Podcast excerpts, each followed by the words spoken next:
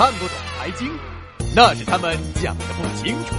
股市不赚钱，你只差一个客观的关注。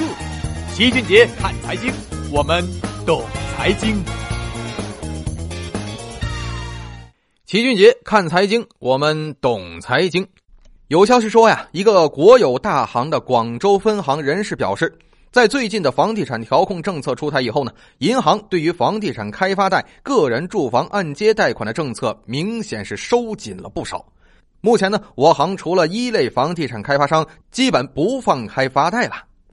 另外呢，监管部门对于个贷的首付情况、真实收入证明等现场检查力度也是明显大了很多。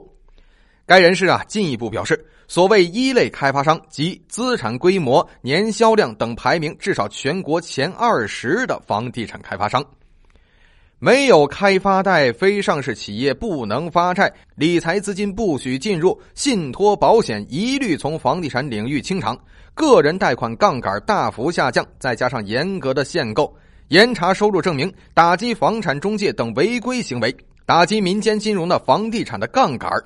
这两个月以来呀，房地产是发生了太多的政策变化，突然感觉到了冷冷的杀气呀。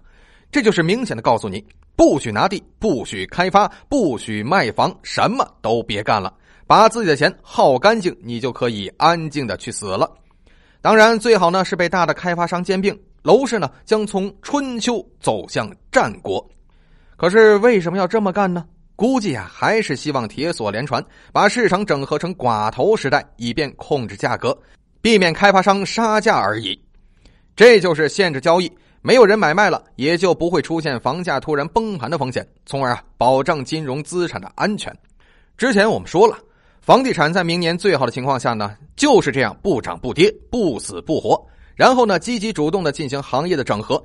大的开发商通过融资上的优势收购小开发商，从而形成寡头垄断，然后通过行政控制价格。其实啊，就跟这几年的煤炭走出的途径是一样的。一些小开发商跟小的煤老板一样，恐怕呢都要面临破产的结局。那至于房价呀，还是维持那个判断，绝对是高点了。但是这几年房价不能跌呀，我们还要保持房价的舆论影响力呢，保持这个痛点。利用舆论呢进行税制改革，如果这个时候房价就稀里哗啦了，那房产税也就没有推出的必要了。至于房产税推出来之后呢，房价能不能跌，估计那就比较随意了，需要呢看当时的情况而定。至于这个房产税会不会影响租房，我已经说过很多次了，把心呢放肚子里的，不会的。房产税负担最重的是豪宅，就是月租金几万的那种。这种房呢，本身租的人就很少，租售比更是低的可怜，只有百分之一点五不到，足以证明啊，根本涨不动价格。他要敢涨价，那么这些土豪租户完全就可以不租啊，以同样的价格租一个普通房子，也不会没地方住啊。但是这部分豪宅的房东可就惨了，几千万的房子，每年交税也几十万了。所以呢，借此倒推，豪宅不可能涨租，豪宅不涨，中档房就不可能涨。唯一可能涨租金的就是最低端的住宅，但是也很难形成规模。但是这一部分低端租户有很强的忍耐力，一居室你涨租，我就去合租；合租涨租，我就去租床位，再住远点也没什么呀。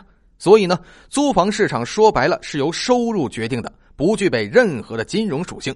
所以呢，一个金融属性的购房市场向非金融属性的租房市场转移成本，那是转移不下去的。房东不是不想多收钱，房客也不是不想给，而是真的穷了。好，这期节目呢就说这么多。喜欢节目的朋友呢，可以通过点赞的方式来鼓励我们。如果您想掌握节目的第一手资讯的话，可以通过订阅的方式来关注节目。为了让我们的节目呢能够长期平稳的运行下去，我们也会接入一些合作伙伴。如果您有合作意向的话，可以通过添加微信幺七八九六二三九六来与我们进行洽谈。想要看图文信息以及相关图表的话，可以关注齐俊杰公众号，在公众号中搜索“齐俊杰”，头像相同的就是我们了。齐俊杰看财经，我们懂财经，咱们下期接着聊。